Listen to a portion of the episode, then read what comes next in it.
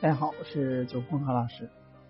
蓝瓶子咖啡呢，听的比较多，但是它需要推迟来中国，提前五年布局商标，蓝瓶商标呢却无法在中国核准注册，这是它推迟的原因。作为全球知名的咖啡连锁品牌，星巴克的门店呢，可以说是。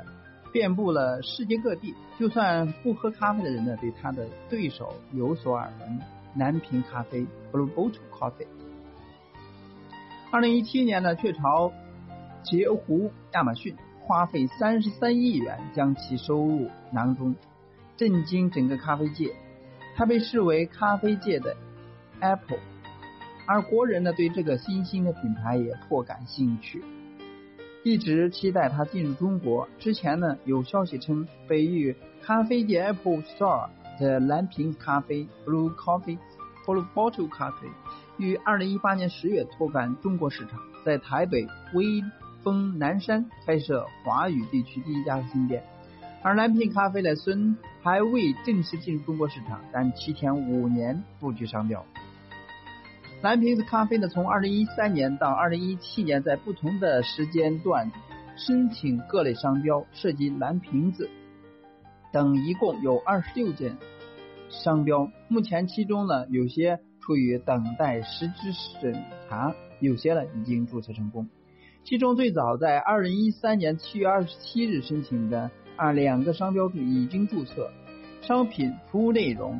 分别是烘焙的咖啡豆和小餐饮服务咖啡店，专利权限是二零二三年六月二十五日，也就是说，最早注册商标距离商标权到期日只有五年时间。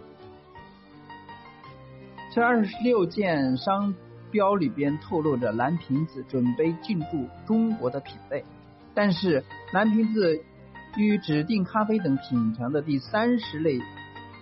商品申请案一路从商标局、商标评审委员会、北京知识产权法院进进到了北京市高级人民法院，最终因蓝瓶子不具备显著显著特征而无法核准注册。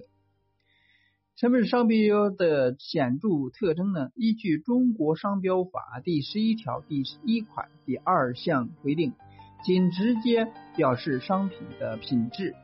主要原料、功能、用途、重量、数量以及其他特征的标志不得作为商标的注册。此即为中国商标显著特征要求之规定，对应台湾称之为商标识别性要求，《商标法》第二十九条第一页和第一款。那么，商标识别。性要求呢，通常要会以识别性光谱来分分类，而蓝瓶子中国北京市人民高级法院对其显著特征的判定是：申请商标由汉字蓝瓶子构成。那么，若申请商标使用咖啡、咖啡饮料等商品上，那么容易使相关公众将蓝瓶子理解为由蓝色瓶子包装的咖啡。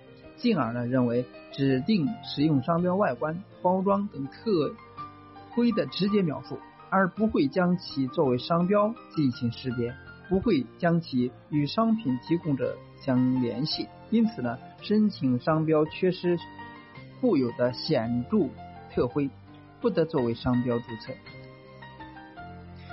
中国北京高级人民法院认为呢，蓝瓶子表达了以蓝色瓶子装着咖啡而为描述性标志，在没有证据显示已经取得后天识别性下，那么蓝瓶子是无法在中国标准注册。所以蓝瓶咖啡的不服气，从蓝瓶咖啡实际商标使用的情形来看，蓝瓶子就是一个蓝色瓶子 logo，而并不是用蓝色瓶子来装咖啡。所以北京市人民政府已经做成了判判决，所以蓝瓶子目前迟迟没有进军中国的新闻，难怪是这个原因。至于后期怎么处理呢？还需要等待消息。希望给大家有所资讯。今天呢就到这里，我们下次再见。